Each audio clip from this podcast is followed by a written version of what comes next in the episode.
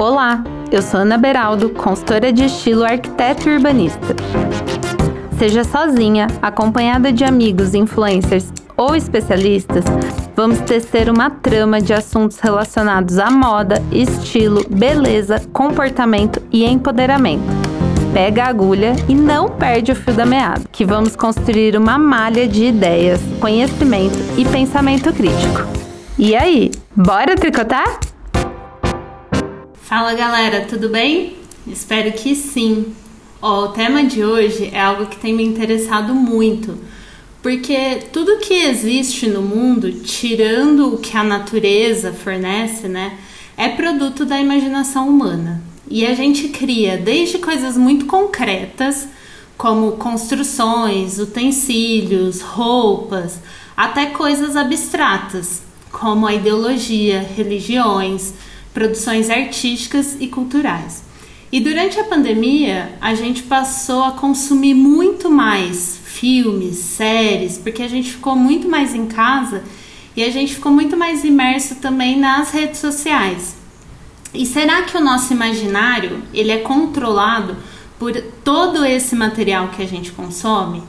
Quantas imagens, filmes, vídeos, a arte em geral, né, que a gente consome, serve para reforçar estereótipos, preconceitos e quanto elas nos ajudam a ressignificar o nosso contexto.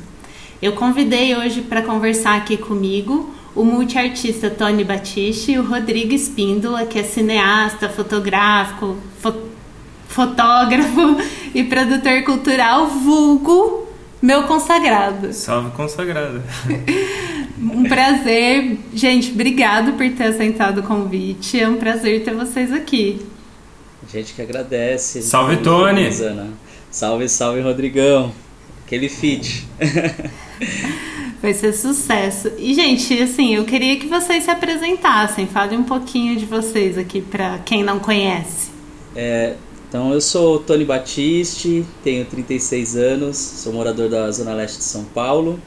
É, sou artista multimídia, é, mestre em ciência da informação pela ECA USP e sou co-criador do coletivo Coletores, que é um coletivo que trabalha com arte, tecnologia, é, em, sobretudo em periferias, mas também discutindo a, a, o poder da arte, da tecnologia pra, para as transformações das cidades.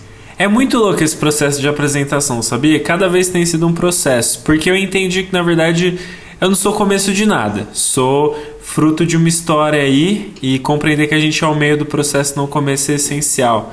Então, Rodrigo Espíndola, muito prazer. Sou filho de Sueli Espíndola, mulher preta da Zona Leste de São Paulo, professora de escola estadual, e filho de José Luiz Espíndola, né? Office boy correria que um dia virou escriturário, outrora.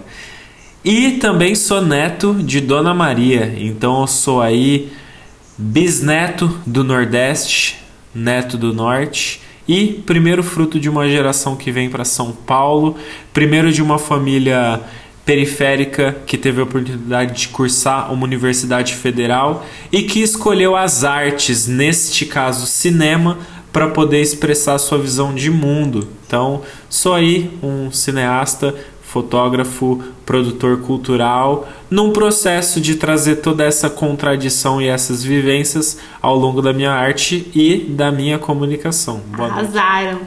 E aí, bom, acho que pra gente começar, é sempre bom começar pelo começo, né? Então, como a gente está falando aqui de construção de imaginário, eu queria perguntar para vocês o que, que vocês entendem como imaginário e o que, que vocês entendem sobre essa construção e sobre ressignificar isso? É, Para mim, a, a, relação de, de imaginário, ela vai, ela sempre vai estar tá muito ligada, pelo menos para mim, com, com infância, assim. É, a construção do imaginário para mim, ela parte da, da, construção da infância, pois eu, eu acredito que seja uma das fases humanas das quais a gente tem, é, tem mais liberdade ou tem mais desprendimento para imaginar. Porque, principalmente para a vida adulta, a noção de imaginar ela já está atrelada a planejar, a organizar. e cada vez mais distante daquilo que é a pureza do, do imaginário, que é o pensar, que é o sonhar acordado, de usar a imaginação mesmo, de, de, de utilizar os devaneios, né? Então, para mim, a, a, primeira coisa que vem com relação a, a imaginário é, a, a, é uma maneira de você interpretar o mundo a partir de um, de um julgamento que ele é um julgamento puro, que é um julgamento que ele é, tá mais próximo ao sonho, ao ideário, uma coisa mais idealizada. É, já no segundo momento, é, imaginário para mim, conceitualmente falando, ela já vem de uma, de uma ideia mais de, de conjunto de, de, de referências com as quais a gente gostaria de lidar ou não gostaria de lidar e que isso faz com que a gente possa é, estabelecer um tipo de conexão com qualquer tipo de coisa que está próximo ou distante de nós. Sei lá, vou dar um exemplo. É, imaginar como é a vida num país que eu gostaria de conhecer, uhum. né? Então, qual que é essa experiência? Quais são os sabores? Quais são os cheiros, né? Então, e aí, obviamente, eu vou utilizar as referências que eu tenho, esse background que eu tenho, sei lá, como que é o imaginário de viajar, conhecer o Japão, por exemplo, que é um sonho meu. Então, cheiros. Então, eu como aqui o, o sushi, o sashimi, será que tem o mesmo gosto, né? Eu eu assisto muito anime e será que eu cheguei lá eu vou, eu vou ter acesso a essa cultura? Será que passa isso na TV? Então, o imaginário ele está muito ligado a, a esse tipo de ideário de coisas que são muito baseadas no que a gente tem, né? E que a, a cada vez mais, pelo menos para mim, quando você se torna um adulto, isso falando na base do senso comum, você vai meio que é, tornando esse imaginário cada vez mais um, um, um, uma forma de planejar as coisas, de organizar as coisas, de projetar as coisas, do que tanto de imaginar. E, então, pelo menos para mim, eu ainda me sinto até um pouco privilegiado por trabalhar com arte, por viver com arte, porque com a arte você, é um tipo de profissão que o imaginário ele tem que estar tá aguçado e o mais próximo possível daquele, daquele imaginário da infância, porque você é, se vê num, num contexto em que você precisa se desprender para conseguir acessar as coisas a partir de outras perspectivas. E aí acho que também essa palavra perspectiva é algo muito que tem a ver com o imaginário, que é quais são as perspectivas que eu estipulo, é, as regras que eu estipulo ou a, a quais regras eu quebro para conseguir alcançar esse tipo de imagem, né, desse imaginário. E por fim, obviamente, imaginário a, a imagem, né? Então qual que é a imagem que eu gero? Que no final das contas essa imagem ela pode ser só aqui dentro da minha, da minha mente, eu comigo mesmo, mas também pode, eu posso trazer isso para fora e materializar essa imagem. Legal. Eu acho que eu até queria pegar um gancho assim do, do que o Tony traz com relação à infância, porque é muito do que algumas leituras vão chamar de criança interior, né? Que é essa essência despida das dos valores morais da nossa sociedade. Então, o que, que a gente traz ao mundo nessas camadas mais simples, né? ainda não podadas?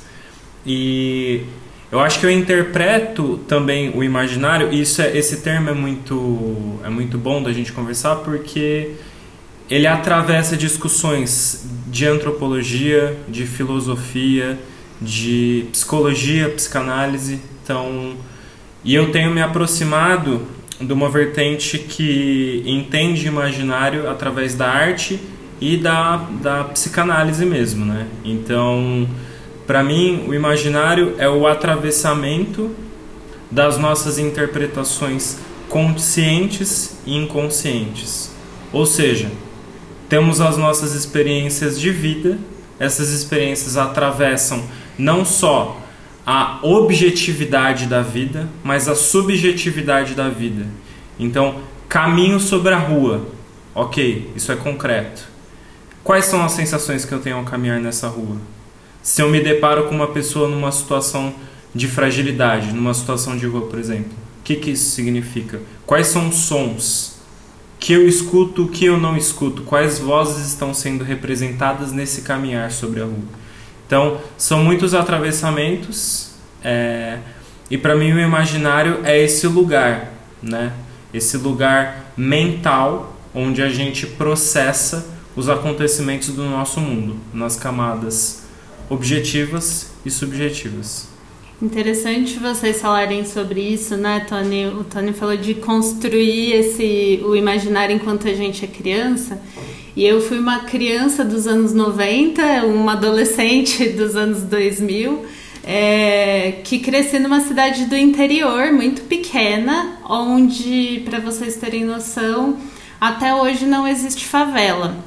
Né? Sertãozinho tem algumas ocupações irregulares mas não tem favela. E aí o, a gente tinha muito pouco recurso também de ver coisas. Assim, eu saí, fui sair de Sertãozinho quando eu entrei na faculdade, eu já era adulta, né? Então até então os únicos recursos que eu tinha para lidar com o mundo era do meu convívio, das pessoas que me rodeavam e do que eu via do cinema, novela e tudo mais, né? E aí eu tava até conversando com o Rodrigo para fazer a pauta desse episódio que Cidade de Deus saiu em 2002 e Tropa de Elite é de 2007.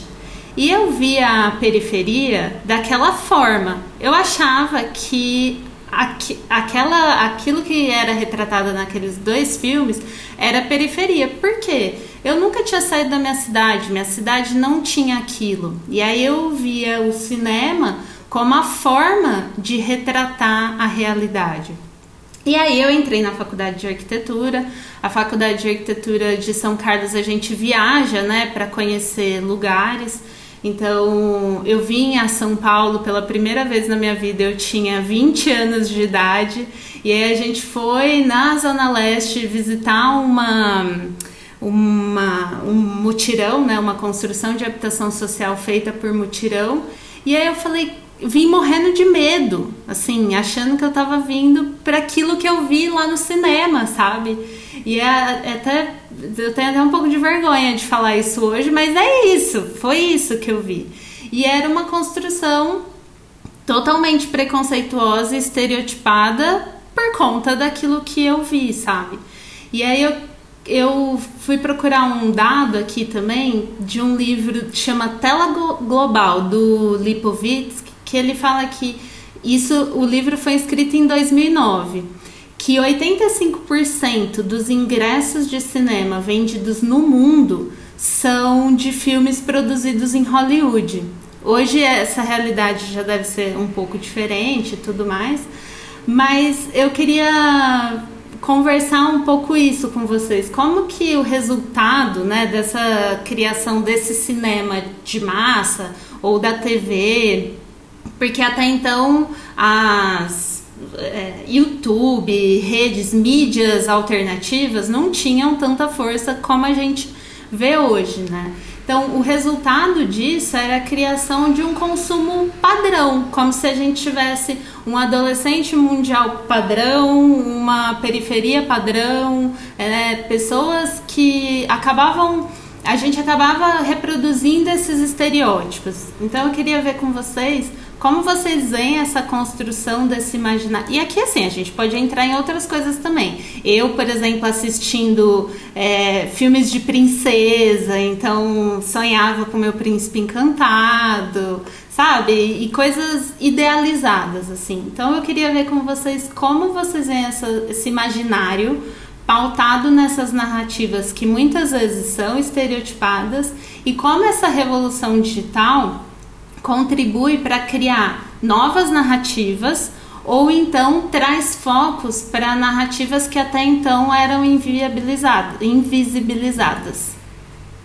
Foda. É... Eu falei foda, eu nem sei se pode. Pode nesse podcast? Pode, a gente é dono aqui. É... é... Vamos lá, né? A gente está falando de cinema e teve uma coisa que eu não me atentei na hora que a gente fez a apresentação. Na minha concepção, não existe como falar de imaginário se a gente não dialoga sobre os termos de significado e significante, né? Então, vou, sei lá, aulas de teoria da comunicação não vai ser bem isso, tá, gente? Vamos desencanar disso, mas é, existe um significado quando eu tra transmito uma mensagem. A nossa comunicação aqui, eu dizer uma frase, vocês compreenderem o que eu quero dizer, permeia um sistema de comunicação. Então, quais são os significantes que trazem o significado dessa mensagem? As palavras que eu escolho, como eu conjugo os verbos e, enfim, são várias camadas que permitem. Isso é, acontece não só na comunicação prática do nosso dia a dia, mas na verdade sobre qualquer manifestação que permeia uma linguagem. E o cinema é uma delas, né? E é muito louco porque o cinema ele faz tem duas vertentes do cinema, né? As principais assim, se a gente voltar no no cinema Eisensteiniano versus o cinema estadunidense, que se firmaram duas vertentes na época da, das grandes guerras, né? É, existe um cinema que é o comercial, que a gente conhece hoje, que é esse cinema que forma um pacto diegético, ou seja, né, um pacto diegético é você vai entrar dentro de uma sala escura e durante uma hora ou duas o universo vai ser aquilo. Tudo vai ser construído para você esquecer que pessoas com discursos, com ideologias, construíram o que está sendo posto naquela tela. A partir do momento que esse pacto diegético é firmado e a gente se deixa levar por uma, por uma posição é, passiva de espectador ou espectadora, a gente pode estar fadado a cair sempre nos estereótipos, sempre em visões preconceituosas, né? Porque são justamente visões que pautam como verdade uma única transmissão de uma mensagem que na verdade só pode dizer respeito a um grupo de pessoas que fez aquele material que está sendo visto, né? Então, por exemplo, e tem o, você trouxe esses filmes, né? É, depois eu vou falar de uns outros filmes que vão justamente na contramão quando a gente fala de ressignificar. E aí só pontuando também que quando eu digo ressignificar, significa que a gente precisa dar um passo atrás para compreender o que são esses signos, esses significantes, para poder falar, tá, beleza, eu sei a origem disso, sei o que quis dizer. O que, que a gente faz a partir disso? Essa denominação não me contempla mais. O que, que a gente faz a partir disso? E, é, e né, nesse gancho, eu acabei de vir de um trabalho onde a gente estava na companhia da Neon Cunha e ela estava falando um pouco sobre a origem da palavra negro, por exemplo, a origem etimológica, né? E a gente vai, né, vai relacionar negro com necro, necro, Níger, Niga, depois, né, Estados Unidos. É, e a origem desse termo ele remete a trevas, a ausência de luz, né? E é um termo utilizado há muito tempo. E quando a gente se depara com uma denominação que classifica uma pessoa como uma pessoa sem luz, e a gente pega textos que trazem frases, por exemplo, como Pois outrora ereis trevas, mas agora sois luz, ou seja, a, a nossa sociedade é, ocidental, que passou por um período de guerras e de imposições religiosas, traz uma narrativa de que trevas foram superadas para que a luz pudesse ter sido trazida. Isso é uma narrativa que, de uma perspectiva, está dizendo que trouxe paz. E sabemos que não. Brasileiros, né? brasileiros, misturas é, origina, com, de povos originários com pessoas negras, sabemos que a narrativa não é essa. Né? Então, passar por esses lugares de compreender os símbolos e os signos que traçaram essa narrativa é o que a gente precisa para dar um passo atrás e falar: então demorou. Negro é a palavra? Então agora somos nós que diremos o que virá a ser a nossa negritude, não o que foi posto até agora. Então, para mim, todo esse processo imaginário, como se fosse uma coisa lúdica, é, não, lúdica não é a palavra, mas como se fosse uma coisa muito sutil, muito além, na verdade é uma, é uma volta ao passado para poder prever o futuro. O que, que é o futuro se não o imaginário de um passado? Foi alguém tempos atrás que constituiu, constituiu esse chão.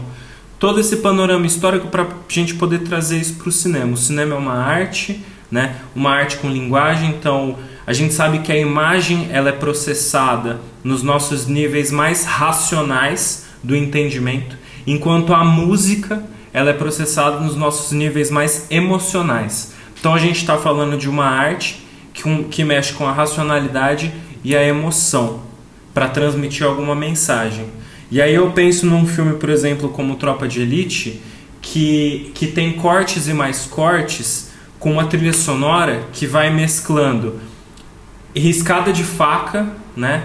Com, com Tropa de Elite. Desculpa, eu ia começar a falar de Cidade de Deus aqui. Mas tem uma montagem do Tropa de Elite que mistura sons de funk, por exemplo, que é uma cultura regional, cortando para sons de tiro. E compõe essa trilha musical num tom que traz uma normalidade, né? Uma normalidade para corpos e pessoas que estão sendo violentadas e assassinadas. Então, o que, que eu quero dizer como narrador audiovisual quando eu trago ritmo e um ritmo que normaliza, que vira festa, que, que permite que essas camadas sejam processadas como se fossem naturais, como se a vida humana, como o assassinato de vidas, né? No, e naquele contexto, numa, numa guerra às drogas, que é mais uma narrativa furada, né? Mas enfim. É, e esse é só um exemplo. Não quero me alongar muito mais nessa, nessa pegada, porque eu acho que o Tony também vai trazer muita coisa aí pra gente discutir. Mas só para dar um contraponto, uma memória que me vem fresca também é do filme Atlantique. Tá hum. muito fresca para mim a memória do filme da Mati Diop, que foi a primeira mulher negra a concorrer e ganhar Cannes, né? Eu acho que isso é significativo. Que traz uma narrativa que fala de liberdade de corpos femininos, né? que foge do padrão que está imposto sobre o que significa a relação com o corpo, a relação de uma mulher com o corpo, é, e que, por exemplo, desconstrói as ideias de demonizadas né, por uma catequese, ideias demonizadas do que significa incorporação. Então é um filme muito sensível e muito forte ao mesmo tempo, que narra o mesmo tipo de enfrentamento que esses outros filmes que você trouxe pra gente discutir, Ana, mas de um outro ponto de vista. De um outro ponto de vista. Então, o que, que significa a guerra do ponto de vista masculino patriarcal? E o que, que significa a guerra vista de um ponto de, de vista feminino? Mais uma vez, o que o Tony disse, perspectiva. Né? E aí eu passo a bola que acho que tem bastante coisa para discutir ainda.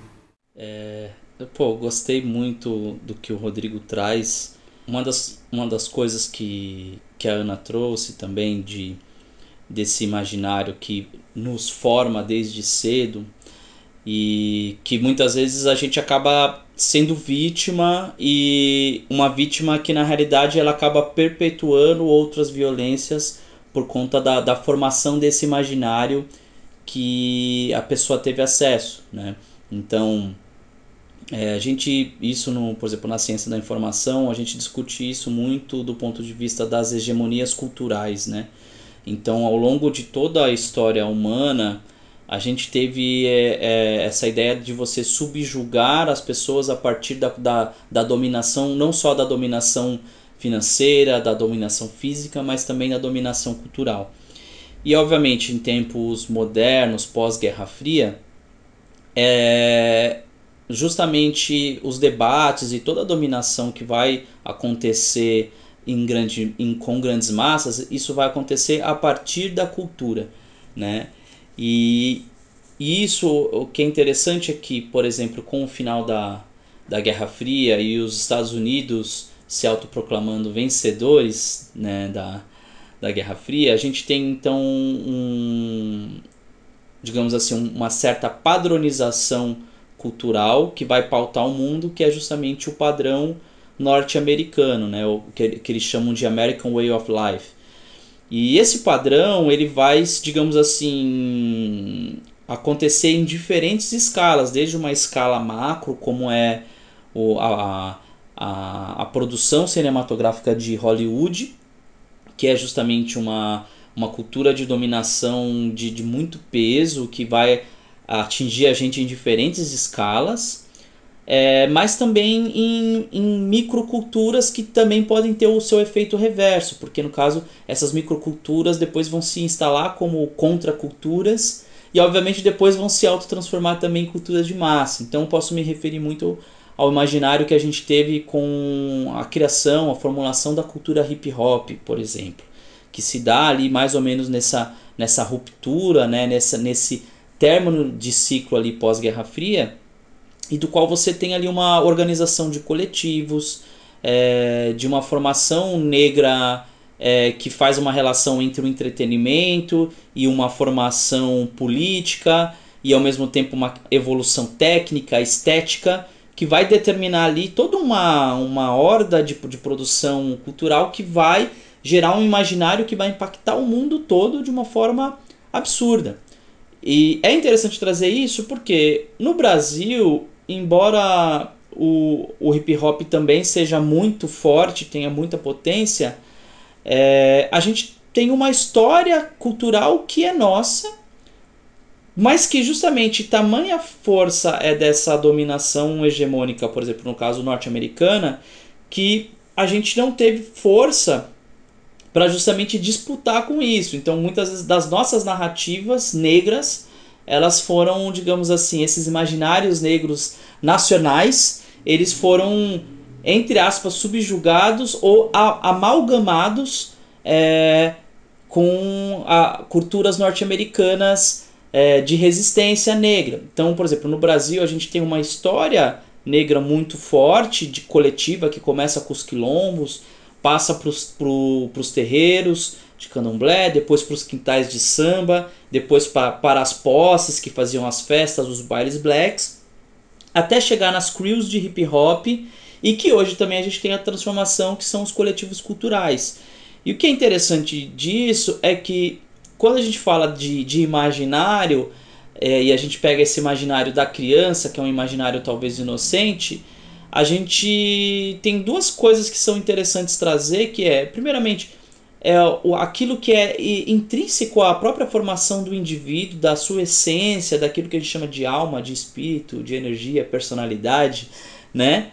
Mas ao mesmo tempo a gente tem a influência do meio, então a gente tem, como hoje a gente vê muita criança reproduzir o racismo, reproduzir bullying, homofobia, uma série de questões, a gente sabe que o meio também ele tem essa capacidade de impactar nesse imaginário. Então, o que a minha reflexão muito quando a gente tenta trazer, por exemplo, eu no meu papel como artista ou como muito tempo trabalhei diretamente no front da educação, como professor na rede pública de ensino, professor universitário, é, é muito de como que você hoje não se trata tanto talvez do que é ofertado em termos de, de potencial imaginário, falando de hegemonias culturais, talvez não se trata tanto sobre isso, mas das ferramentas que você fornece para que as pessoas possam, primeiramente, se sentir à vontade em imaginar, e obviamente depois o que, que as pessoas podem fazer a partir daquilo que se imagina, porque o que a gente tem também durante muito tempo com essa oferta de imaginários que muitas vezes não condizem com quem nós somos, é que vai existir um, um descolamento social tão grande daquilo que aquilo gera um gap, gera um vazio social que vai se refletir de, de diferentes formas na, na formação social, quer seja a partir da violência, quer seja a partir de uma, de uma série de doenças como que são os maus do nosso tempo, como depressão, crise de ansiedade, porque justamente são ideários que nada condizem com a nossa realidade. Assim como, por exemplo, é, do, do início dos anos 2000 para cá, ou seja, nos últimos 20 anos, a gente teve a estética do corpo da mulher brasileira é, transformada como um padrão exportado por, para o exterior, fazendo com que várias mulheres, como as Kim Kardashians da vida, é, se estimulassem a, a colocar o, o silicone no bumbum para fazer é, para ter o bumbum brasileiro, a gente também teve a influência brasileira estética né, das mulheres também botando o silicone nos seios para que isso ela tivesse essa relação com esse imaginário que foi vendido com as minisséries desde Barrados no Baile até hoje, sei lá, RB, RBD é, ou outras Elite, por aí vai. Então, o que, que é interessante da gente flagrar de, dessas movimentações hegemônicas é que é, elas não, nenhuma delas tem algo inocente. Todas elas têm uma, uma intenção que pode ser uma intenção é, de que tem uma atuação ali na micropolítica, mas que elas também podem ter um impacto na, na macro, na macro, na macropolítica, assim como você traz esse o exemplo dos dois filmes, né, como Tropa de Elite e Cidade de Deus, são filmes que vendem para quem não está na, nas periferias esse medo, essa ideia dessa dessa coisa de um povo desorganizado, de um povo violento, de um povo raivoso, né? E que ao mesmo tempo isso é um impacto no micro, né, no nacional, mas no internacional isso também faz com que a maior parte das pessoas no mundo também tenham essa leitura e definam o Brasil a partir disso. Assim como durante muito tempo se pautou a Itália a partir da, dos filmes de máfia, né? Ou se pautou a França a partir dos, dos romances franceses, né? Ou se pautou, por exemplo, é, alguns países da Ásia a partir da guerra, né? Ou, por exemplo, alguns países do Oriente Médio a partir do terrorismo. Então, o que é interessante a gente perceber disso é que, mesmo com a cultura digital hoje democratizando, ou pelo menos permitindo que o acesso a essas culturas ou a esses bens culturais seja facilitado, é, nada disso faz sentido se você não tem uma movimentação da base com base educacional para que as pessoas adquiram por si só filtros para entender que e sa saber separar se aquilo que ela está imaginando é dela ou foi imposto. Então é muito essa relação que a gente tenta perceber que é, nada mais é do que uma negociação que ela acontece todo o tempo. Uhum. Eu acho isso a moda também vem muito para reforçar.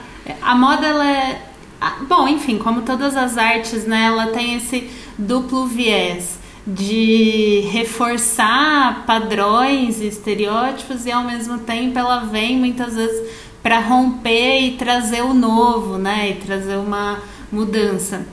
E aí eu vejo muito isso também, padrões sendo reproduzidos em filmes, reforçando. Então, mulheres em car cargos de liderança têm um certo penteado, com uma certa roupa que tem que, que vestir, assim.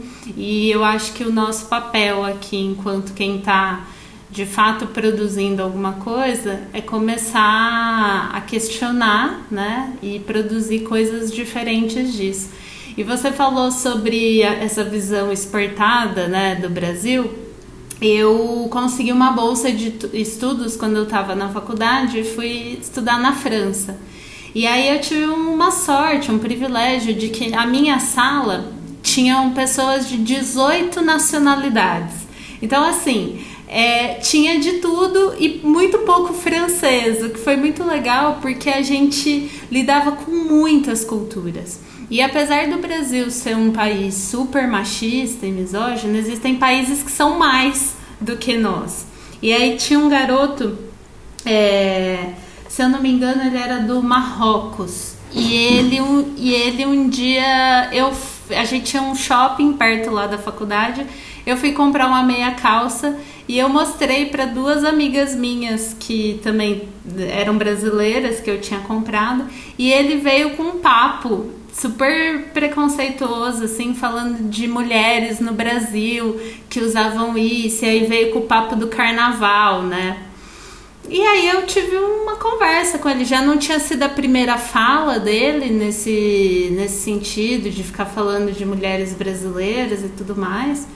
E aí eu sentei e mostrei para ele, eu falei, meu, o carnaval ele é muito mais do que isso. Isso que você tá vendo como a mulher do carnaval é, é um desfile da escola de samba que acontece em duas cidades do Brasil, sim, majoritariamente, que é pago, é caríssimo para você entrar, você não tem acesso a elas, sabe? E é assim.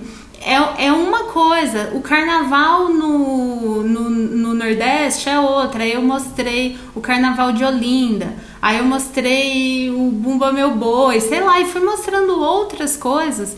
E no fim ele ficou sem palavras, né? Ele ficou completamente constrangido.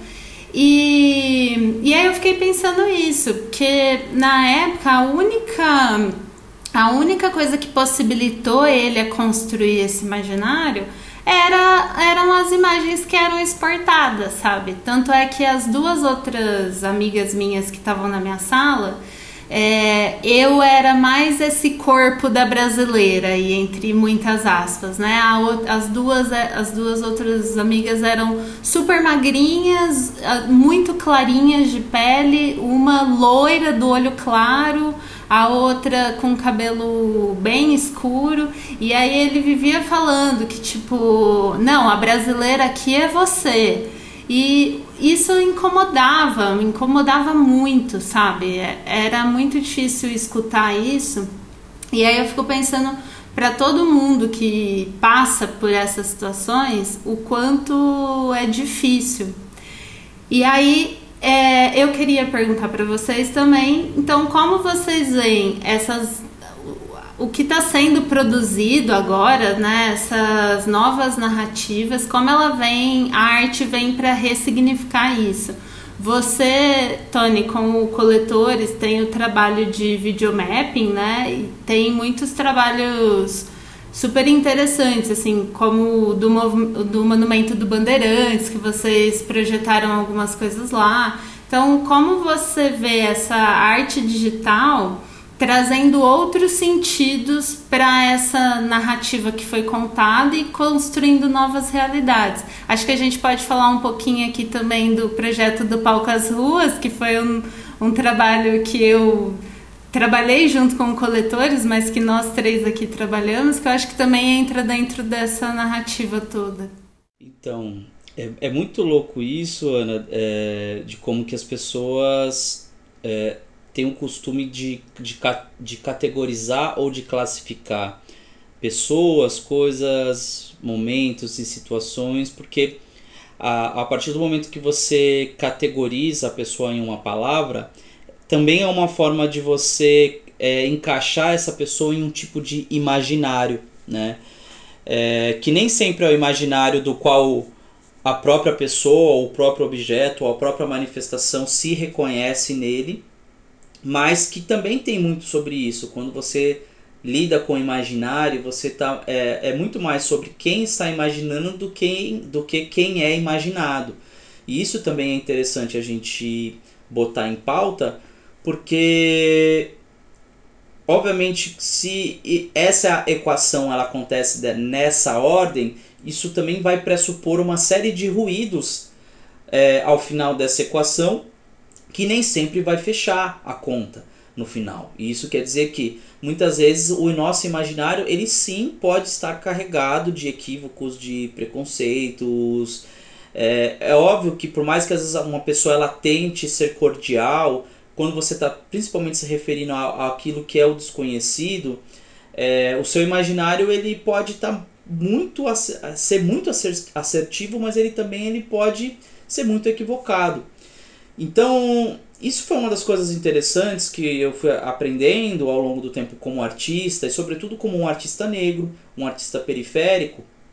Porque, principalmente quando eu ia nos lugares e me apresentava como um artista, as pessoas não me liam visualmente como um artista. Primeiramente por eu ter uma aparência muito jovem, até parecer mais jovem do que a idade que eu tenho, a forma com a qual eu me vestia, por eu ter tatuagem, é, todos esses códigos visuais geravam um tipo de imaginário nas pessoas com as quais, no momento em que eu falava que eu me, me apresentava como um artista, no máximo eles poderiam me, me reconhecer como um grafiteiro ou como alguém ligado à cultura hip hop, porque é, esses códigos visuais foi vendido pelas hegemonias como algo exclusivo desse tipo de, de manifestação cultural, restringindo qualquer outro tipo de pessoa a fazer outro tipo de coisa com o, os mesmos códigos visuais, que eu acho que é isso que você traz muito com a moda, né?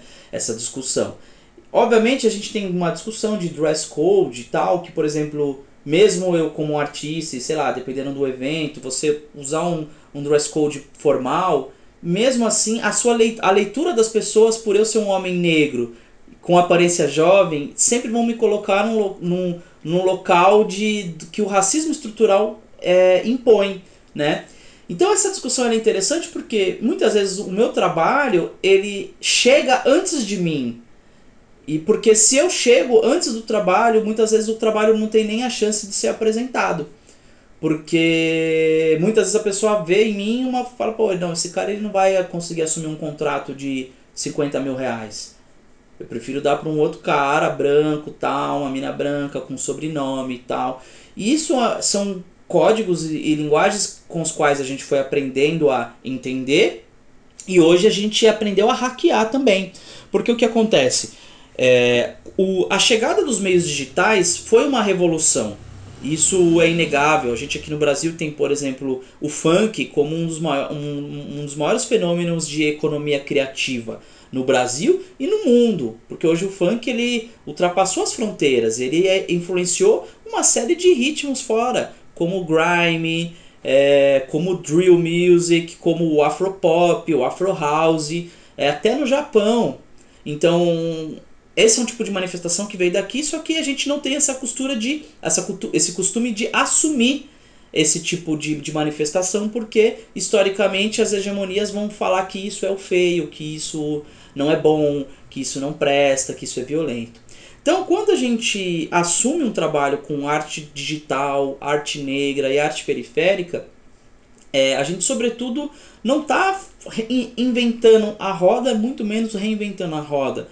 Porque é uma trajetória que ela é muito dura, porque para cada projeto que a gente realiza, 10 outros coletivos não conseguem chegar, né? E então, assim, eu, eu costumo usar sempre um, um autor é, latino-americano chamado Nestor Garcia Canclini, que ele vai falar muito sobre as desigualdades a partir da perspectiva da América Latina e sobretudo a partir da, da, da, cultura. E aí o Canclini ele traz um olhar que ele vai dizer o seguinte, que existe um apartheid digital que ele mais, mais ou menos ele vai traduzir da seguinte forma, que é a, a mesma desigualdade que acontece no mundo físico, ela é proporcional também no mundo digital.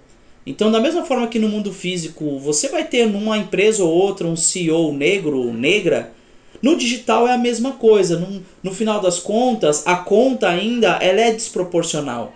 Porque a gente não acessa os meios de produção com tanta facilidade, né? Então, por exemplo, com coletores, a gente desenvolveu um projeto que ele era da periferia para periferia, que era o videomapping periférico, o videomapping de guerrilha, e que a gente fez isso durante seis anos de forma totalmente independente, de forma totalmente sem divulgação alguma, sem visibilidade externa nenhuma. E graças a um edital que a gente ganhou da prefeitura, que a gente começou a fazer ações no centro, e aí quando você está no centro, você começa a ser visto. Né? E aí a gente começou a hackear, ressignificar, acessar espaços, e só que a gente teve que fazer uma escolha, que era ou a gente faz aquilo que é o que o mercado pede, que, o, que é o que, digamos, o, o, o, o entretenimento vendável, o produto, ele é mais fácil de ser comercializado, ou você vai buscar a sua verdade, que nem sempre vai agradar a todos. E a gente, obviamente, optou por ir por esse caminho da nossa verdade, discutir sobre negritude, discutir sobre periferia, sobre território, violência contra mulheres, contra crianças. E aí a gente começou a discutir uma série de coisas que quem era da linguagem do videomapping não estava tão interessado em fazer.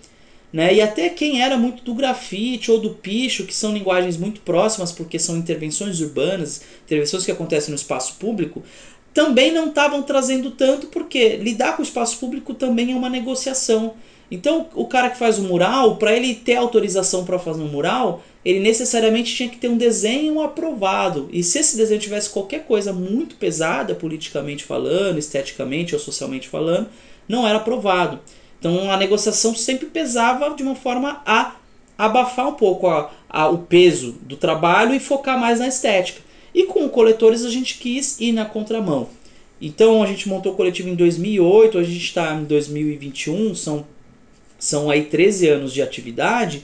Então nesse meio tempo a gente pôde explorar e desenvolver trabalhos com os quais a gente pôde discutir, por exemplo, apagamentos históricos, que as hegemonias infelizmente apagaram. Então a gente, por exemplo, tem um trabalho que é muito potente que a gente fez, que foi o, o trabalho em homenagem ao Tebas, que é o Joaquim Pinto de Oliveira, que é considerado o primeiro arquiteto negro de São Paulo e talvez o primeiro do Brasil.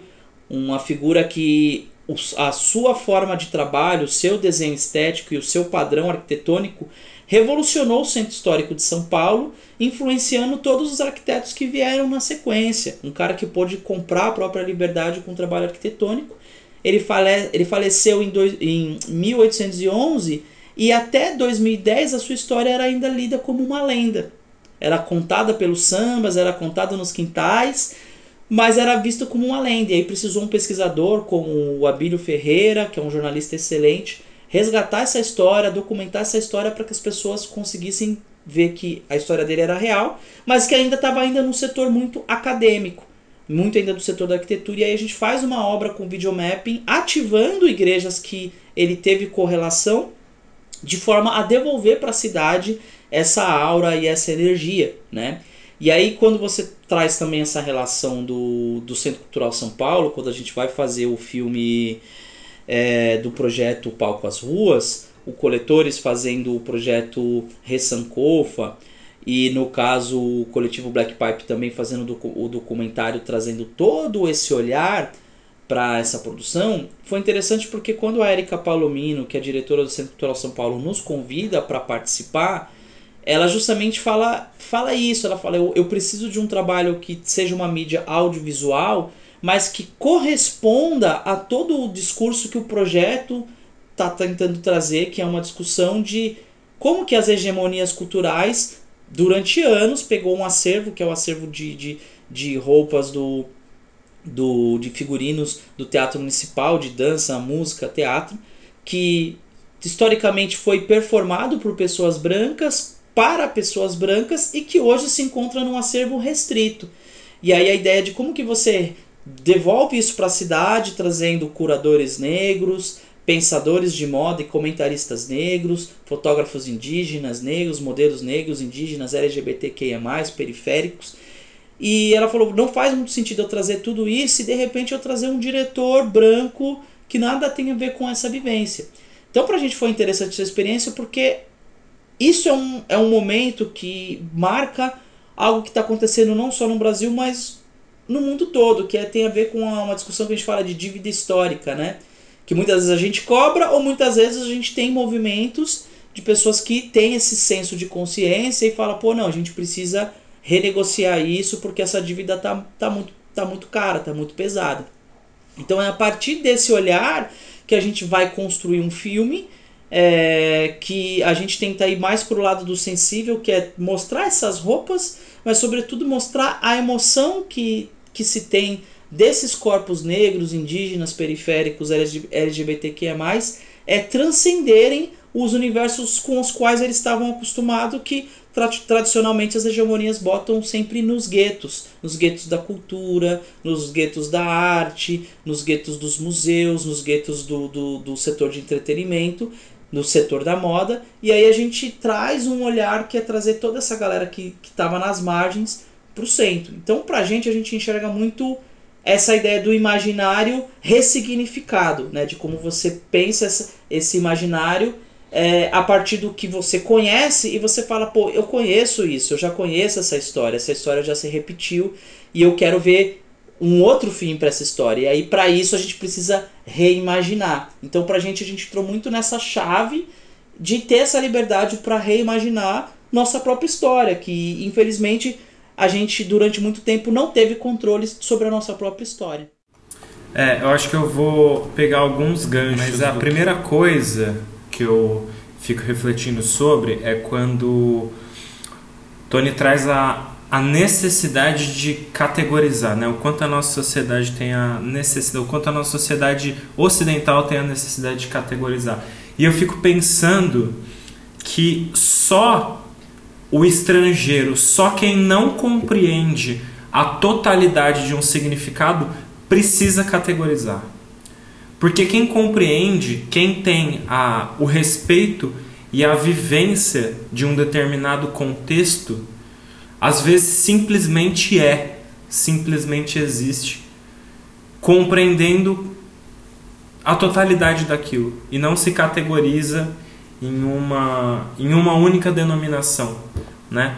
E eu fico pensando quanto todos esses processos históricos de brutalização, de desumanização de pessoas negras, é, de indígenas, de povos originários, das mulheres, por exemplo, por que, que tudo isso está sendo levantado em questão agora? Né? Agora não, há séculos, essas lutas são seculares. Mas por que está tão latente o nível dessas discussões? Eu imagino que é justamente porque o imaginário atual não se sustenta mais, né? O mundo que foi permeado até agora, ele está insustentável, né?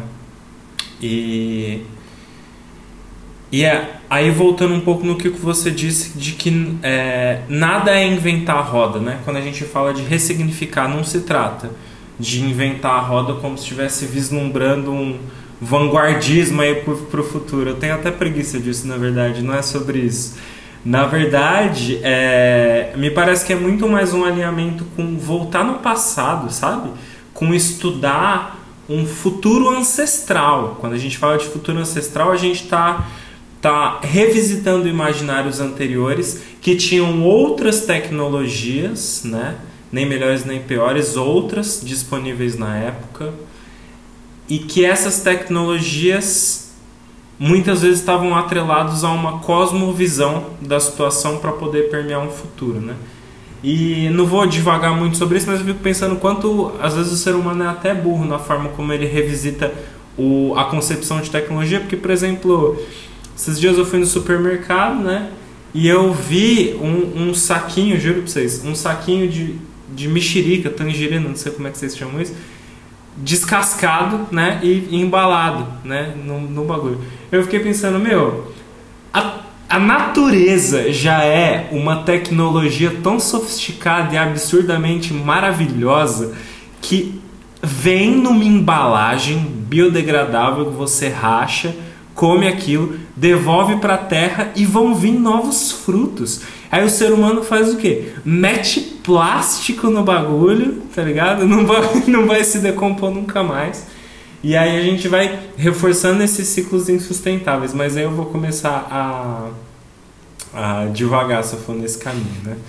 Mas fiquei pensando, uma das referências aqui, Tony, é quando você fala que ou a gente faz o que o mercado pede ou a gente traz as nossas verdades. Eu não consegui parar de pensar nisso com uma, com uma entrevista que eu filmei recentemente do Marcos Felinto no Festival Afro Music e ele estava falando sobre a contracultura musical, né, das, das músicas experimentais high-tech, né? Ele, o Felinto é um músico aí tá, tá na pista da contracultura faz tempo e ele falou sobre isso, assim, que é esse próprio sistema que foi nutri, nutrido das narrativas de guerra, que foram narrativas que erroneamente trataram a guerra como um processo de vitória. Na verdade, a gente sabe que não.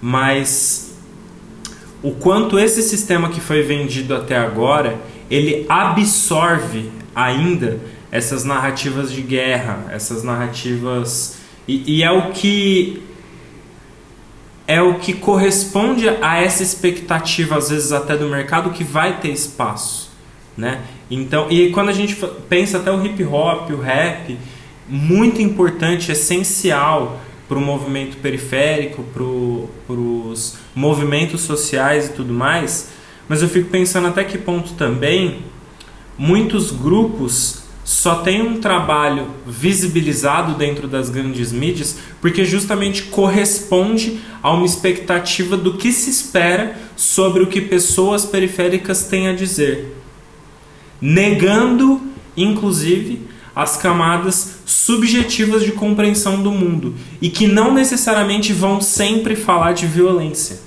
né?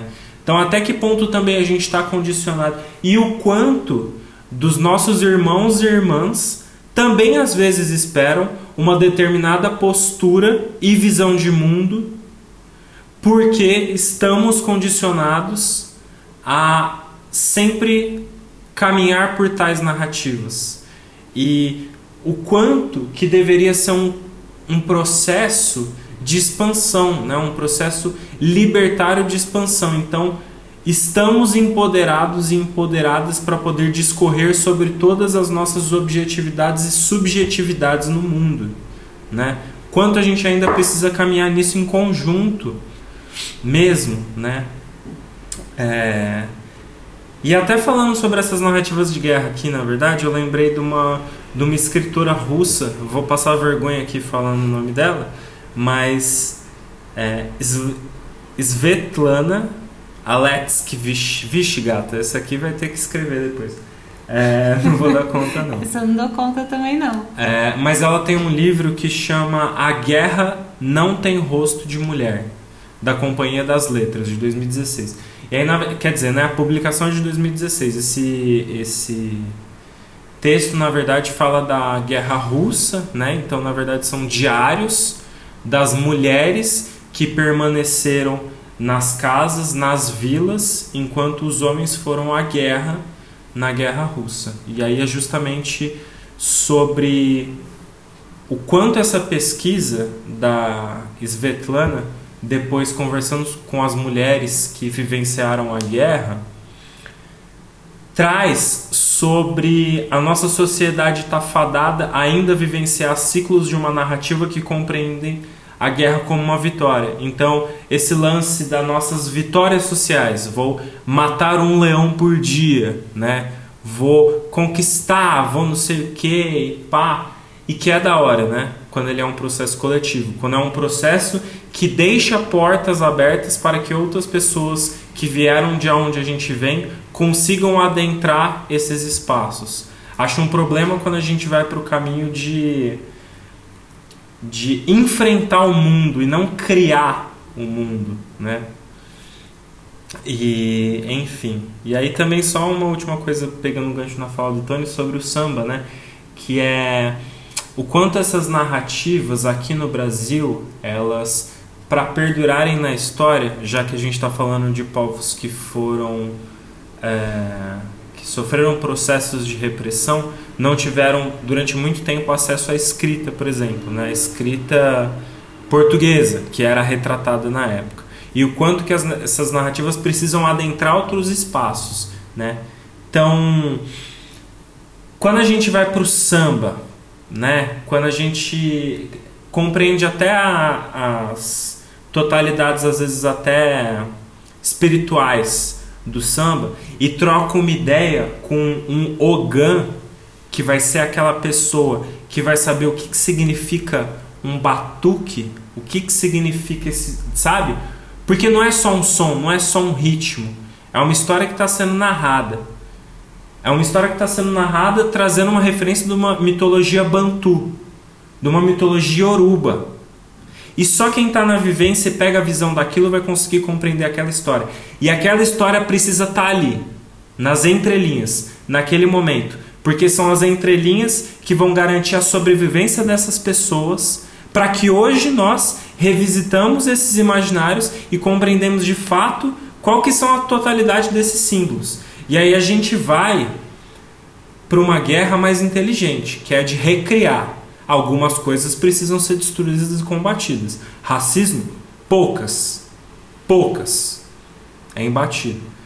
Agora, outras camadas, eu acho que a gente pode pensar em como a gente revisita esses passados, né? Aliás, como a gente revisita esse passado e busca por esse futuro ancestral para entender o nosso lugar no mundo hoje, né?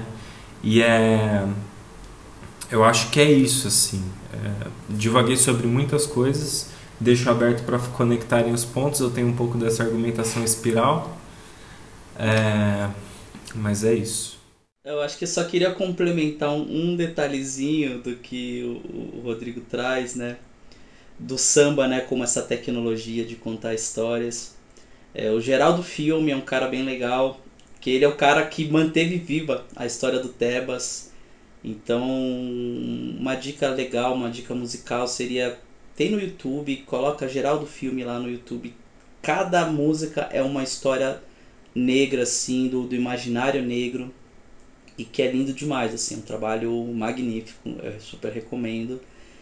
É, e aí, obviamente, não tem como não falar, né, com, tudo, com toda a fala que o Rodrigo trouxe, do conceito que a gente montou junto para o projeto do CCSP, que foi justamente de Sankofa, né?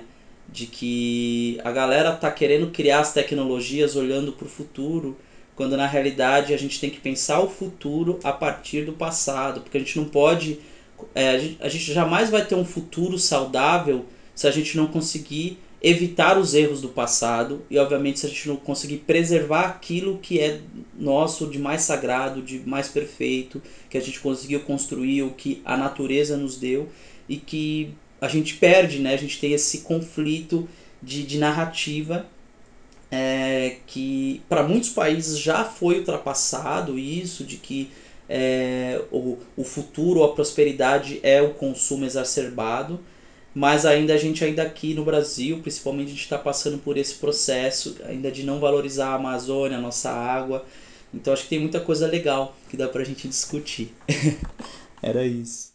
Massa demais. Eu entendo esse processo de tentar criar caixinhas, porque ele facilita, né? Ele facilita o processo. Ainda mais a gente que vive num país de dimensões continentais, assim, é até difícil a gente falar de Brasil, porque uma coisa é a gente tá vivendo aqui no em São Paulo, outra coisa completamente diferente é viver, sei lá, no norte, no nordeste, né? Então, quando a gente cria caixinhas, ela acaba facilitando. E isso acontece, por exemplo, na moda, quando a gente cria, uh, por exemplo, os estilos universais, né?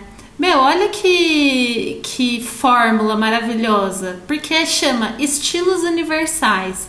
Aí, assim, são sete. E, e você. E, bom, começa aqui. É tão falho que você poderia se enquadrar em três. Então você pega quase metade deles para criar o que seria o seu estilo. Mas isso vende porque é fácil, porque aí você fala assim: nossa, eu, eu acho meu estilo aqui só se eu entender aqui esses recursos. E quando a gente vai para cada indivíduo com a sua história e com o seu significado, não dá. Primeiro que os estilos universais foram desenvolvidos por duas mulheres norte-americanas na década de 80. Então, assim, o que, que era universal para essas mulheres de classe média alta norte-americanas da década de 80, sabe? Então, hoje em dia, é quase obrigação nossa, e principalmente eu me coloco muito essa obrigação enquanto consultora de estilo, é revisar isso. Por quê? É, o que é colocado como sexy é super estereotipado. Aí vem a mulher dentro desse dessa visão, né, quase de uma culpa católica ali de não mostrar o corpo, de um puritanismo, uma certa coisa assim. Então o sexo é levado para o lado do vulgar, que não tem nada, absolutamente nada a ver com isso.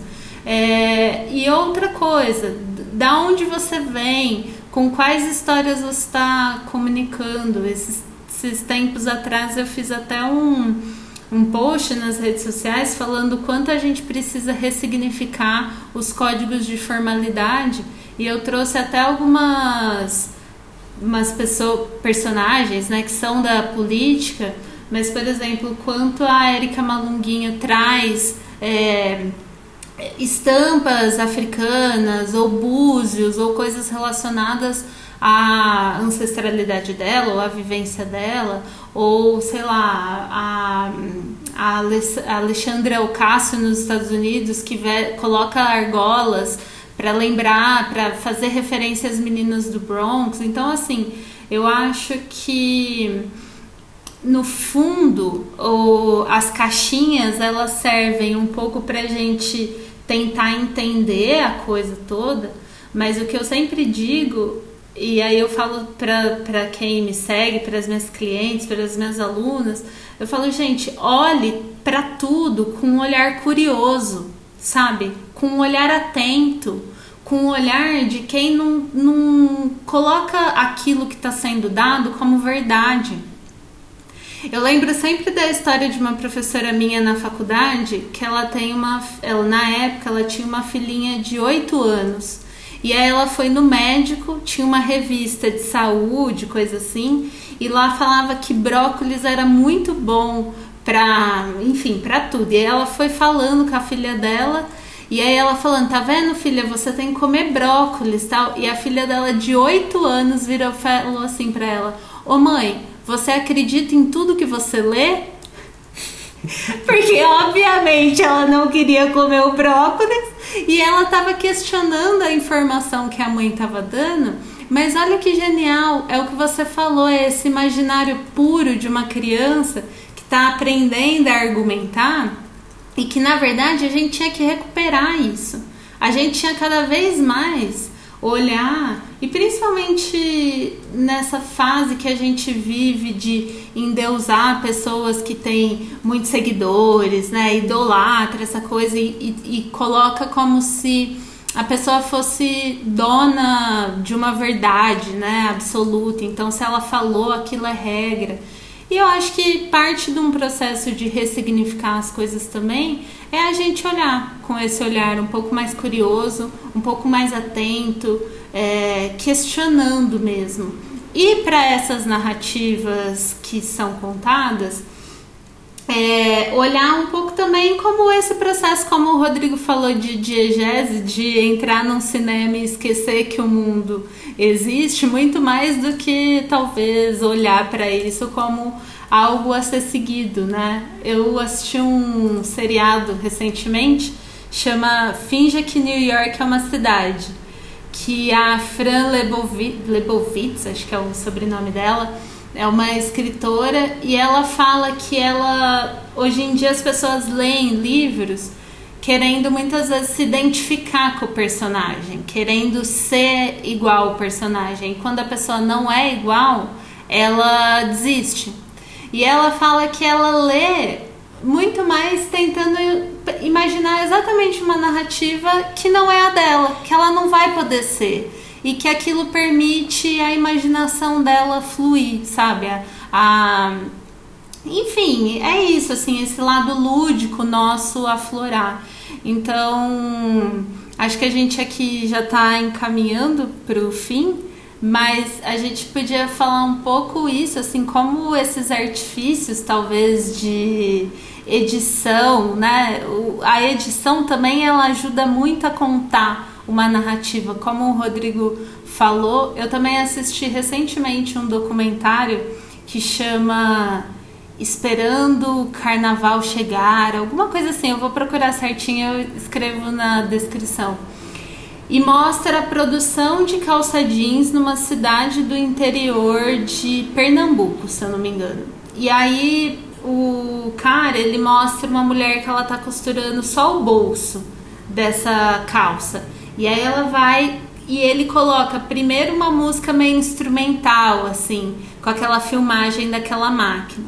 Depois ele deixa o barulho da máquina, que é ensurdecedor e é um, a, a imagem ela muda simplesmente pela trilha sonora ter mudado.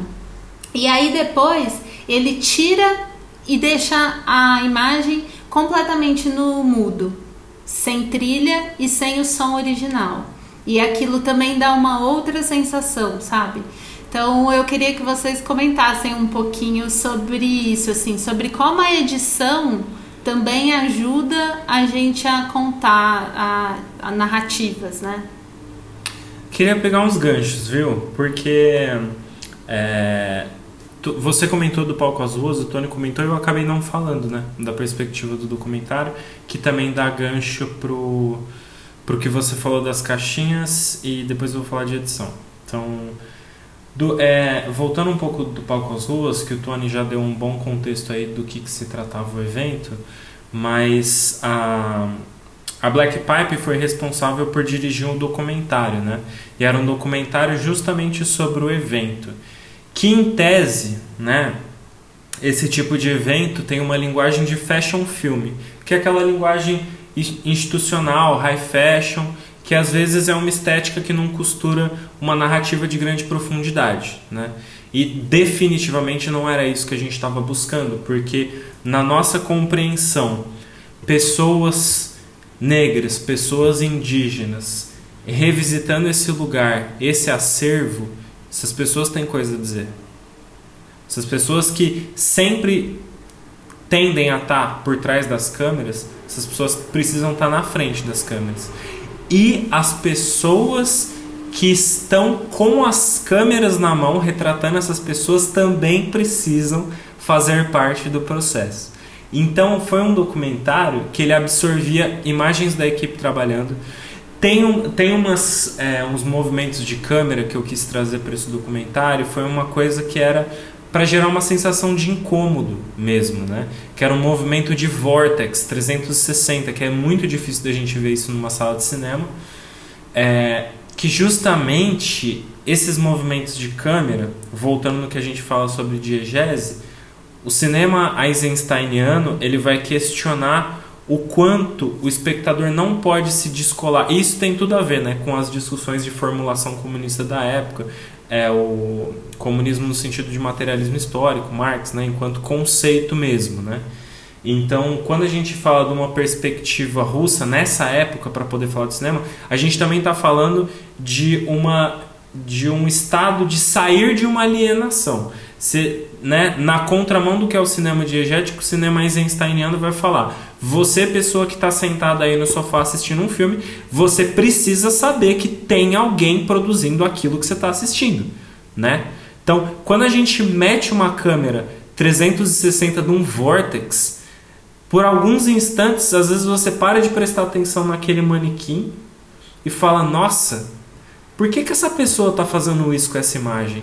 E esse é o start que é essencial. Você se questionar o porquê que aquilo está sendo narrado daquela forma é essencial. Então, de alguma forma, a gente tentou absorver isso até para questionar os caminhos da edição, né? Já vou chegar lá. Mas eu também compreendo o, as caixinhas, né? As classificações. Então, é, estilos universais, é, sei lá, tarô, astrologia, teste de personalidade. Gosto muito de todas essas coisas, viu? Tudo que condiz com criação de personagem, temperamento é uma coisa que me interessa. Só que todas essas são ferramentas de simplificação, né? São ferramentas quando a gente pega as cartas do tarô, muitas vezes são cartas que remetem a arquétipos e a gente sabe que um arquétipo não é uma personalidade. Um arquétipo é uma imagem primordial, né? É uma imagem primordial que atravessa significados do consciente e do inconsciente, mas que tem as suas características mais gerais. Então, o problema eu não acho que é a simplificação. O problema não é não são as caixinhas por si só, as classificações, porque ela também consiste num processo de, de aprendizagem e, e absorção das pessoas que até então não conheciam aquele aquele termo, o que estava sendo discutido e tal. O problema é quando a gente vai totalizar a experiência de uma vida a partir da simplificação de um significado. Então não se trata necessariamente da gente achar ruim é, o, o, teste de personalidade, achar ruim a, o, alguém que procura o, o tarô ou a astrologia para uma ferramenta de conhecimento pessoal. Na verdade, o problema está só no, nesse processo de compreender o total como algo simples. Isso nunca vai dar certo. Nunca vai dar certo. Esse é um processo de, de brutalização de uma narrativa. Né? Somos complexos, somos seres que reivindicam nesse momento a sua subjetividade para que sua vida faça sentido. É, e aí voltando na edição, né? A edição é esse instrumento que delimita o que vem antes do que. que de, né, dentro de um contexto audiovisual. A gente pode falar de várias edições. Né? A, eu ligar para minha mãe no fim do dia, falar: Salve mãe, como é que você tá? E contar para ela como é que foi meu dia. Eu tô editando. Porque eu não vou falar pra ela, nossa, né? Tive DR aqui, o bagulho tá louco. Tive. Nossa, não teve tretei. Nenhuma, não, hoje não, foi um exemplo. É. No trampo, nossa, tretei no trampo, não sei o que, tá, né? O bagulho tá louco. Não, eu vou editar esse momento. Vou falar, oi, e aí, mãe, como é que você tá? Tamo bem, tá tranquilo, e vocês aí? Isso é uma edição, tá? Na sua forma mais simples, que consiste em como eu vou polir uma narrativa tão complexa para apresentar para alguém de uma forma simples, né? Então, eu nunca tinha pensado nesse exemplo de ligar para mãe antes, mas ele é realmente bom. Porque é E, humilde, né? É a pessoa que dá o exemplo e elogia o próprio exemplo. Ah, Sol em Leão, né? Você tá ligado? Eu falei de astrologia agora há pouco. É... Não, brincadeiras à parte. É... Quando a gente domina o entendimento do que é a edição, a gente passa de um estado de absorção passivo, de um estado às vezes até alienado, para um estado de beleza. Tô lendo essa matéria jornalística, mas quem falou? Como falou? Por que falou? Em qual veículo falou? Quando falou? São perguntas fundamentais e que sempre devem ser respondidas com interrogações e não pontos finais, porque isso nunca vai ter fim. O mundo está sempre girando e a gente precisa estar sempre questionando. E, e o processo de edição, ele é esse processo que vai delimitar para uma pessoa que está assistindo algo a dizer: é isso que eu quero que você veja, dessa forma. Não quero que você veja a câmera tremendo porque isso vai te desconectar da narrativa, né? Por exemplo, não quero que, né, tem um recurso muito bom que é quando você quer criar uma antipatia com o personagem. Você está criando um vilão. Esse vilão tá tendo um diálogo frente a frente com uma pessoa. Vamos lá, né? Termo over the shoulder, aquela câmera que corta para um, corta para outro. A coisa mais simples que, uma, que um montador ou uma montadora pode fazer, que a gente nem se toca, é negar o direito à voz. O que isso significa? Significa que todos os cortes. Vamos lá, eu e Ana estamos conversando aqui. A Ana é a vilã no caso. Toda vez que a Ana estiver falando, a câmera vai mostrar a minha reação escutando a Ana. Porque o editor disso, ele quer que você se aproxime com as emoções do Rodrigo. Ele não quer que você se aproxime das, das emoções da Ana, porque a Ana é a vilã. E isso tem tudo a ver com o que a gente está falando de ter voz. Pessoas pretas, mulheres, LGBTQIA, pessoas indígenas, essas pessoas sempre tiveram voz. A questão é que a gente está tá reivindicando para ser escutado em todos os espaços que deveriam tá ser, estarem nos escutando. Não se trata de ter voz ou não. E isso remete sempre ao processo de, da edição, que é quando eu escolho retratar uma mensagem que está posta daquele jeito, eu escolhi que ela tivesse daquele jeito, né? E eu acho que é um pouco por aí. Eu gosto muito do, do, do que você traz, Rodrigo, e do que a Ana também nos provoca com relação a esse a questão da edição. Porque que nem a gente pode dizer que a gente tem esse trabalho que é difícil, mas ao mesmo tempo é o privilégio, né, de editar, né? Então só quem editou alguma vez sabe o, o quanto que isso é poderoso. E editar em diferentes contextos, né? Porque quando a gente está contando uma história, a gente também sabe como a gente valorizar, dar uma aquela dramatiz... fazer aquela dramatização e tal. Principalmente quando a gente está meio em apuros, a gente sempre tenta cont contar um pouquinho de vantagem pro nosso lado. E é louco isso quando você traz essa é, esse olhar da, da edição e a Ana falou, pô, pô, como que a edição pode me, me impactar e trazer algumas coisas. E é, e é louco porque a gente trouxe boa parte da nossa conversa falando da, dessas produções hegemônicas e o quanto que elas têm um impacto negativo na nossa vida, né? Só que ao mesmo tempo existe, existe um trabalho que é feito dentro da indústria cultural que ressignifica isso, saca? E traz um olhar positivo e tem um poder de transformação social que às vezes você pensa, pô, não, eu não sabia que uma obra tem esse poder de transformação.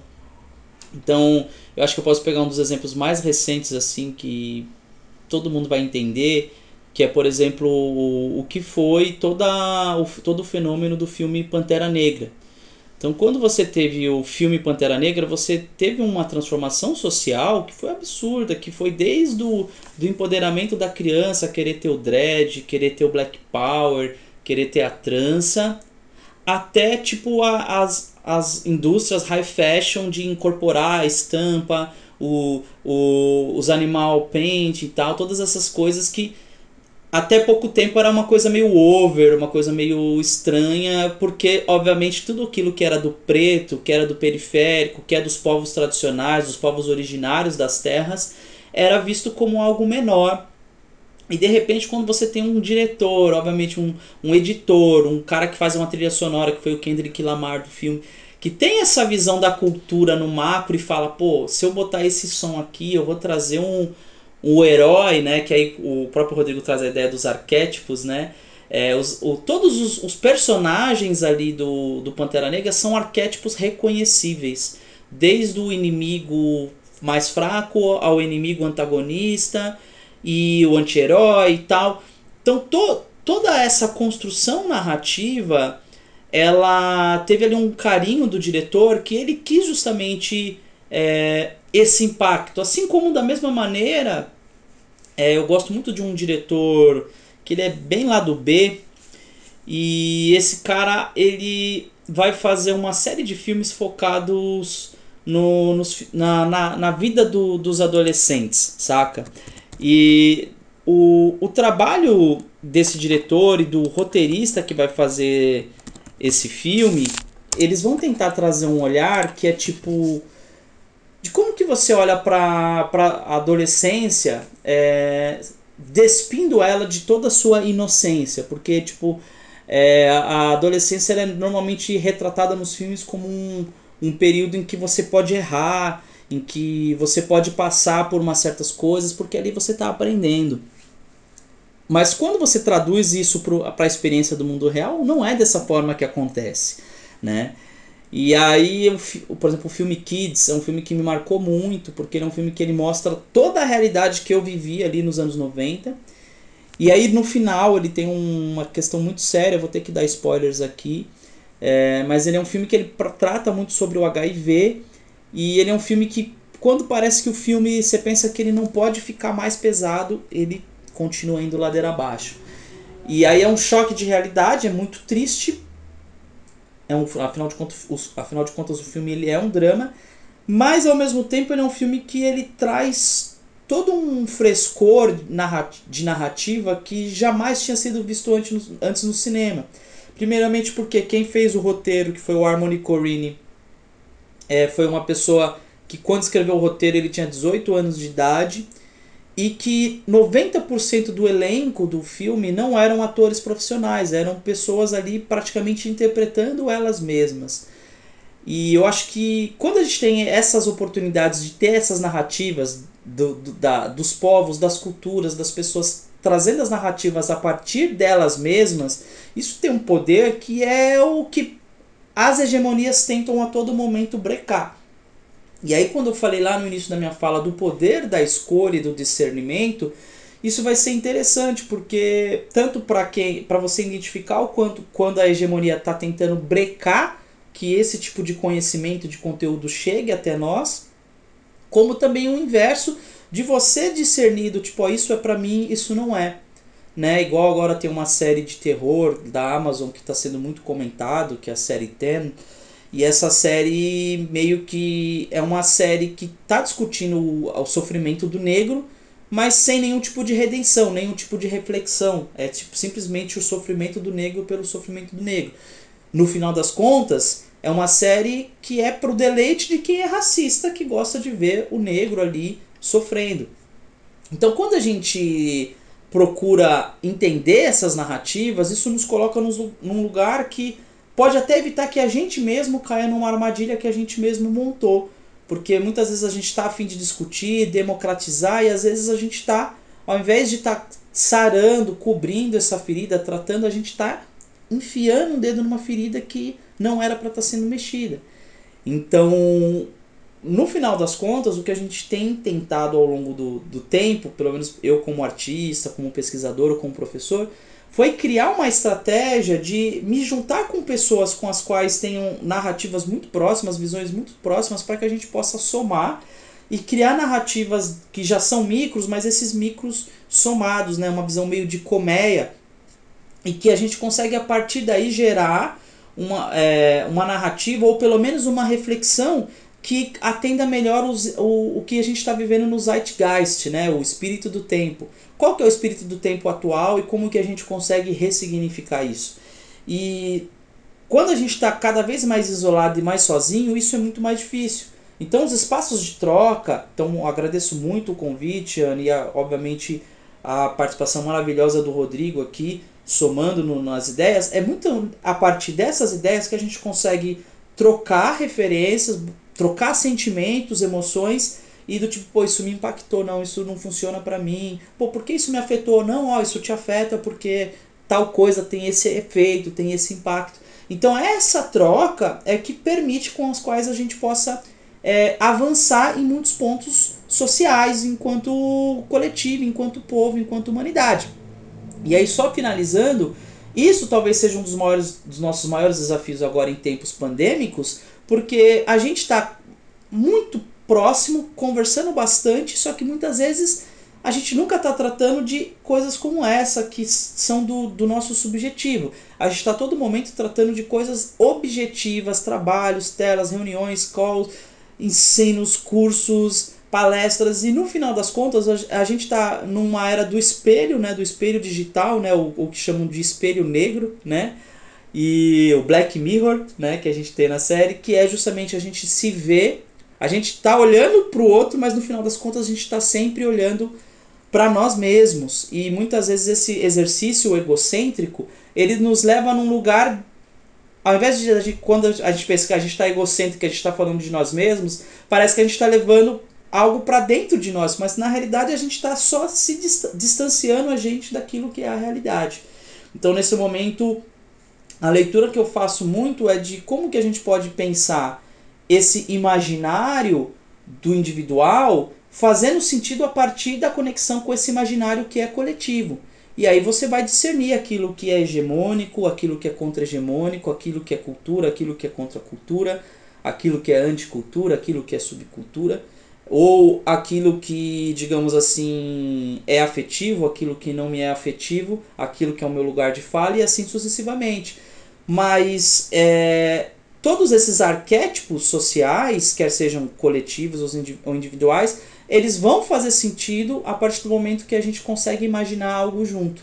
Então, infelizmente, nas nossas últimas eleições federais, o imaginário coletivo imaginou um país a partir dessa liderança que está aqui, que a gente sabe que nada daquilo que essas pessoas que votaram nele imaginou que iria acontecer, aconteceu.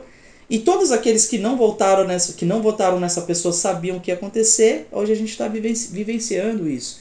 Então é interessante a gente perceber o quanto que imaginar coletivamente não pode ser só uma utopia, mas necessita ser algo no campo do real. Só que isso só vai acontecer a partir do momento que a gente se conecta realmente. Quer seja em microconexões como essa que estamos fazendo aqui, parando toda a nossa rotina é, formal, é, pragmática, para fazer algo que é do, do, do da, da filosofia, que é da vida, que muitas vezes a gente não, não dá, não nos dá esse prazer e esse privilégio.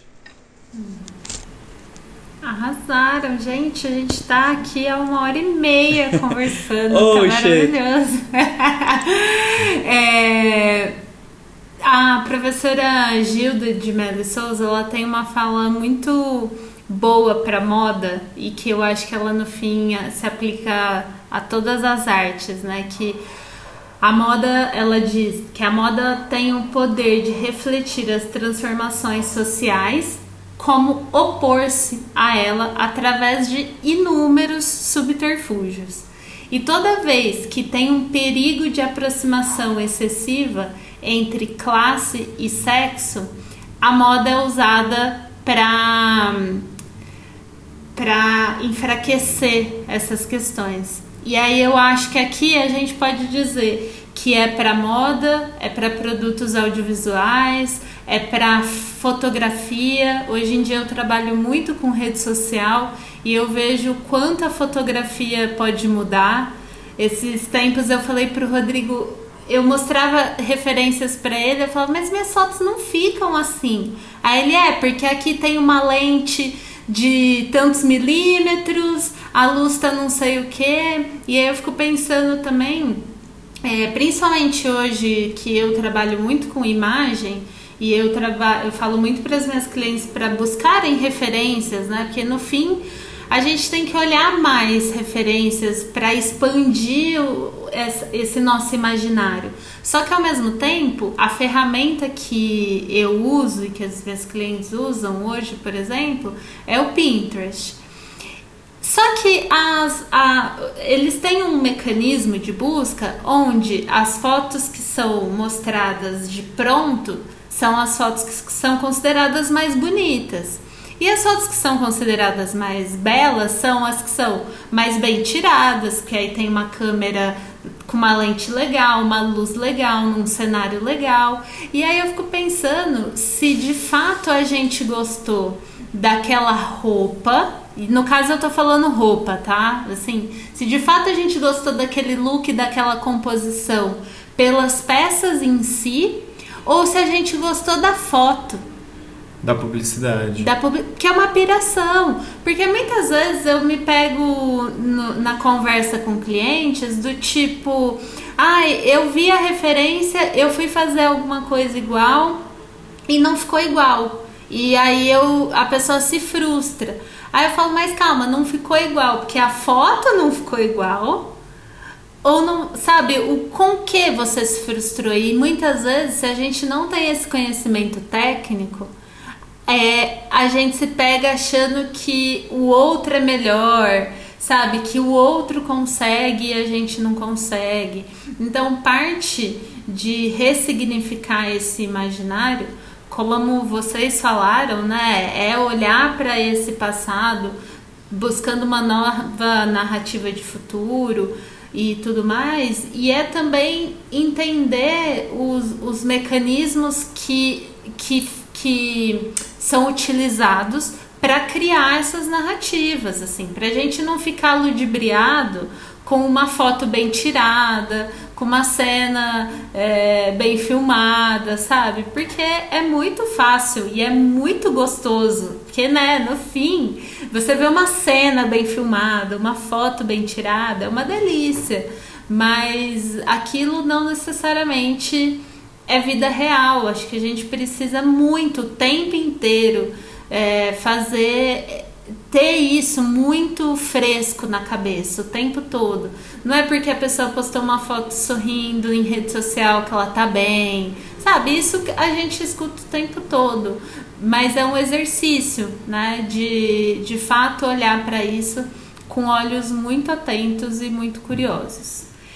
Eu queria já de pronto agradecer a participação de vocês, deixar aberto aqui se vocês quiserem fazer alguma fala final e já queria que vocês contassem projetos e passassem as redes sociais aqui para quem não conhece começar a seguir vocês. Ah, demais, demais. Então, primeiramente quero agradecer Ana, Rodrigo, foi demais é, ser recebido por vocês. Um bate-papo muito rico, muito lindo e muito potente.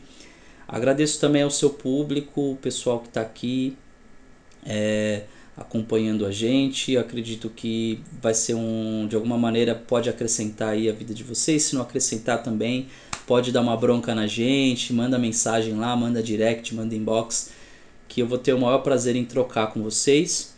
É, nesse momento agora a gente está numa, numa, fase ainda de, de resignação, de, de, de, de, de repouso, de autocuidado, mas ainda no front, ainda na guerrilha, tenho feito alguns trabalhos com o coletivo Coletores, alguns trabalhos em homenagem aos profissionais da saúde, a gente tem feito algumas ações indo em hospitais, fazendo projeções, tanto para os profissionais da saúde, dando uma força, como também trazendo uma energia para o público ali que está cansado de ouvir, use máscara, álcool gel e tal, mas a gente sabe que agora é a reta final, a gente tem que manter o foco para que meu, a gente não tenha novas mutações, para que as vacinas que a gente esteja para receber já deem conta de tudo aquilo que a gente precisa, né?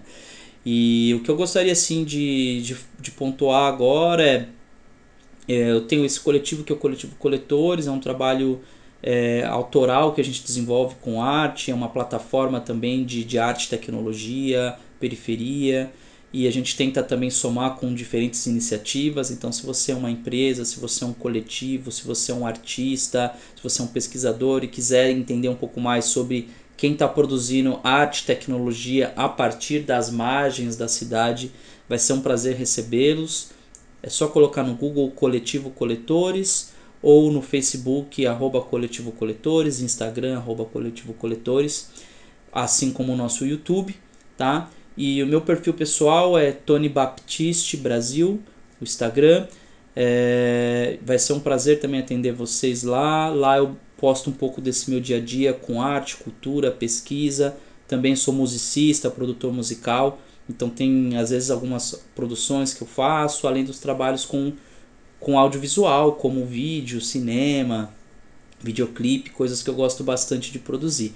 Então para mim vai ser um prazer trocar com vocês. Espero ter outras oportunidades para a gente continuar esses bate-papos ou ter outras oportunidades profissionais de trabalhar com vocês, porque foi muito lindo, lindo o que a gente fez no, no projeto do Palco à Rua. E só tenho a agradecer mesmo, de coração. Valeu mesmo. Nossa, é muito bom escutar quem vem da, da caminhada das artes da quebrada, porque nunca é pouca coisa, né?